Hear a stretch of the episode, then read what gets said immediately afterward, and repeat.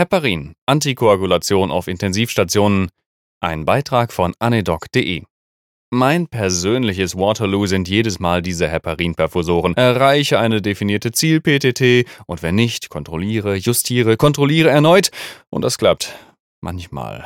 Manchmal aber laufen auch Perfusoren auf 10.000 Einheiten in 24 Stunden ohne Kontrolle. Und manchmal wird auf niedermolekulare Heparine umgeschwenkt, weil die Erreichung und das Halten eines gewünschten PTT-Niveaus einfach schwierig sein kann.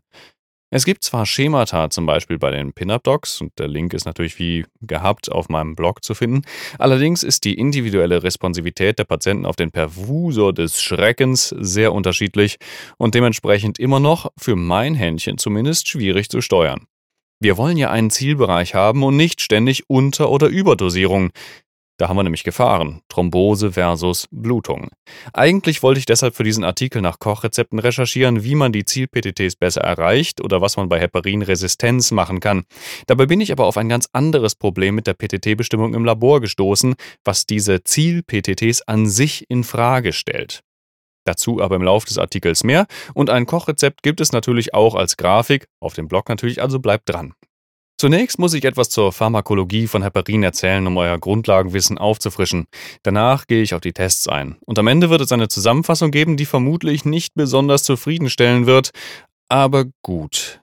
Heparin wurde 1916 von MacLean entdeckt und benannt nach der, haha, Leber, in der es zuerst isoliert wurde. Seine erste experimentelle Nutzung als Antikoagulanz beim Menschen fand übrigens 1937 statt, in die Arteria brachialis initiiert über eine zweistündige Infusion. Mhm. Unfraktioniertes Heparin, UFH, besteht aus einer Mischung von sulfatierten Polysacchariden unterschiedlichen molekularen Gewichts zwischen 3 und 30 Kilodalton, im Mittel aber ungefähr 15 Kilodalton. Es wird hauptsächlich aus Schweinedarm isoliert. Ein Drittel dieser Melange bindet an Antithrombin 3, also AT3, und entfaltet darüber seine Wirkung. Damit ist seine Wirkung indirekt und an das Vorhandensein von ausreichend AT3 gekoppelt. Es hemmt die Gerinnungsfaktoren 2 und 10 sowie 5, 9, 11 und 12. Die Hauptwirkung wird aber über die Faktor 10 und 2a-Inhibition erreicht. Heparine kleiner als 18 Saccharide, das sind niedermolekulare Heparine, verlieren ihre Fähigkeit gleichzeitig an Faktor 2 und 10 zu binden und natürlich immer mit AT3 als Kofaktor, also bitte nicht vergessen. Ihre Hauptwirkung entfalten sie deshalb nur noch über die Faktor 10 Inhibition. Heparin muss parenteral verabreicht werden intravenös oder subkutan. Es wird initial durch eine schnelle Kinetik nullter Ordnung, gefolgt von einer langsameren Erstordnungskinetik und schließlich über einen nicht sättigbaren Mechanismus renal eliminiert. Die Applikationsform IV oder SC ist dabei unerheblich. Die relativ komplexe Clearance-Kinetik führt zu einer nicht-linearen Antwort auf Heparingaben in therapeutischen Dosierungen. Bedeutet, je höher die Bolusdosierung ausfällt, desto länger ist die beobachtete Halbwertszeit. Beispiel 25 Einheiten pro Kilogramm 30 Minuten, 400 Einheiten pro Kilogramm 150 Minuten. Soweit, so gut. Aber wie messen wir nun die Heparinwirkung? Richtig, über die PTT, die aktivierte partielle Thromboplastinzeit. Eine Blutprobe wird mit einem Gerinnungsaktivator in Verbindung gebracht und die Zeit gemessen, bis sich ein Klott bildet. Das Problem ist die optische Detektion des Klotz, weil die klassischen Kaolin-Assays schnell trübe werden. Das verwirrt den Detektor. Heutzutage wird plättchendepriviertes Plasma verwendet, das auf eine Temperatur von 37 Grad Celsius erwärmt wurde. Danach wird ein Phospholipid und Kontaktaktivator hinzugefügt.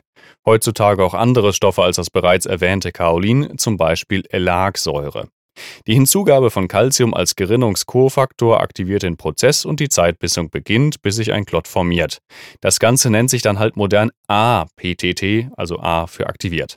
An dieser Stelle muss ich darauf hinweisen, dass offensichtlich keine festen Zahlen als Ziel-PTT allgemeingültig verkündet werden können. Vielmehr sollte in den Publikationen stehen, PTT-Zielbereich 1,5 bis 2,5-fach über der lokalen Norm. Das meint die lokal im betreffenden Labor bestimmten Normwerte. Warum das? Die APTT unterliegt einer großen Zahl präanalytischer Faktoren, die Werte unterschiedlicher Labore schwierig vergleichbar macht.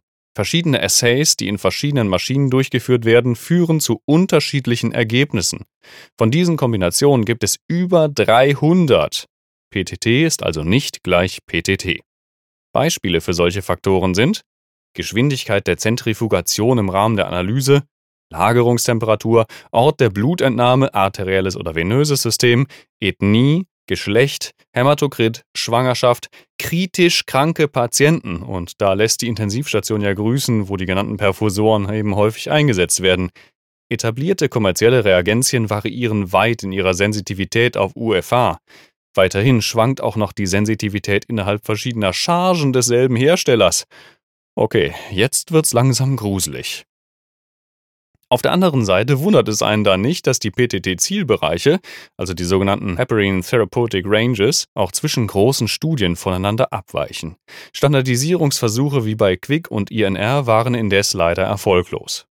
Es wird daher empfohlen, dass jede Institution ihre eigenen Grenzwerte definiert, nachdem das Labor sie für ein spezielles Setup aus Maschine und Assay bestimmt hat. Aber wie kommen wir überhaupt darauf, dass wir diese Heparin Therapeutic Ranges brauchen? Das lässt sich bis 1972 und eine Studie von Basu et al. zurückverfolgen. Interessanterweise hatte diese einzelne, relativ kleine Studie zur Folge, dass der Zielbereich einer 1,5 bis 2,5-fachen PDT-Verlängerung in weiten Teilen ohne größere Überprüfungen übernommen wurde. Seither hat sich in der Analytik aber einiges getan in Bezug auf die oben genannte Problematik von Assay- und Analysator-Kombinationen. Inwieweit solche recht schwach definierten Zielbereiche schon sehr alt, mit Essays bestimmt, die heute nicht mehr im Einsatz sind, heute noch Bestand haben sollten, sollte mal dringend untersucht werden. Eine andere Methode als die PTT zu bestimmen ist die Bestimmung von Antifaktor 10a. Damit lässt sich der therapeutische Bereich schneller erreichen und die Patienten benötigen weniger Laborkontrollen. Es gab in der zitierten Studie allerdings keinen Unterschied in der Rate der Blutungskomplikationen oder anderen klinisch relevanten Outcomes. Der Zielbereich für Antifaktor 10a wird mit 0,3 bis 0,7 Einheiten pro Milliliter angegeben. Gepaarte Tests bei Patienten, die sowohl APTT als auch Faktor 10a-Aktivität bestimmt bekamen, ergaben dummerweise auch noch häufig uneinheitliche Ergebnisse. Man würde ja erwarten, dass sie irgendwie zusammenhängen, aber Pustekuchen. Und nicht zuletzt ist dieser Test auch deutlich teurer und erfordert Kompetenz vom Labor, die nicht flächendeckend vorhanden ist. Auch dieser Test weist Abweichungen von Labor zu Labor auf. Super. In der Tat sind auch die Daten, die einen oberen oder unteren Grenzwert der APTT zur Vermeidung von Thrombose oder Blutung definieren, erstaunlich schwach.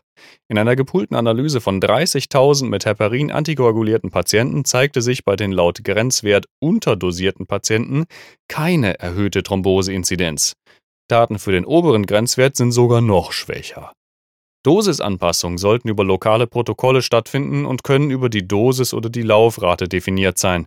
Dafür gibt es Nomogramme und klare Anweisungen, die auch wirklich verwendet werden sollten, sonst ist es eher ein Gestocher im Nebel. Ein Beispiel habe ich aus Cruikshank übersetzt und auf die übliche Dosierung in unserem Perfusor mit 25.000 Einheiten pro 50 Milliliter angepasst. Wir haben nicht wie in der Studie 40 Einheiten pro Milliliter, sondern ganze 500, was die angepassten Empfehlungen des Nomogramms ein wenig unsauber erscheinen lässt, aber sei es drum. Immer noch besser als gar nichts. In deren Studie waren übrigens trotzdem noch 25% der Patienten nicht im Zielbereich. Aber besser so ein Schema als gar keins. Die Evidenz ist ja leider doch sehr dünn. Zum Rezept. Die Kollegen beginnen mit einem Bolus von 5000 Einheiten Heparin, gefolgt von einer Basalrate von 1280 Einheiten pro Stunde. Die erste Kontrolle findet nach sechs Stunden statt und dann wird bedarfsweise angepasst. Die Grafik gibt's auf meinem Blog, die kann man da runterladen als PDF und sich ausdrucken, laminieren, was auch immer. Ich habe das auch extra klein gemacht, damit man es dann in die Kitteltasche packen kann. Dafür braucht man dann nur eine Schere. Ne? Weitere Empfehlungen zum Thema laut der Practice Guideline Venous Thromboembolism. Definition einer Heparinresistenz ist eine Therapie mit über 35.000 Einheiten unfraktioniertes Heparin pro Tag ohne ausreichende APTT-Verlängerung. Faktor 10a-Aktivität als Zielwert nehmen bei Heparinresistenz, verlängerter Baseline APTT, verändertes Heparinansprechverhalten. Gerinnungskontrollen alle sechs Stunden, bis zwei Ergebnisse ähnlich ausfallen. Das betrifft APTT und Faktor 10a gleichermaßen. Dosisanpassung nach Nomogramm. Habt ihr bei euch auch ein Anpassungsschema im Einsatz? Oder geht das eher so nach Gusto? Wie sind eure Erfahrungen mit der Heparinisierung? Lasst es mich gerne in den Kommentaren wissen. Bis zum nächsten Mal. Tschö.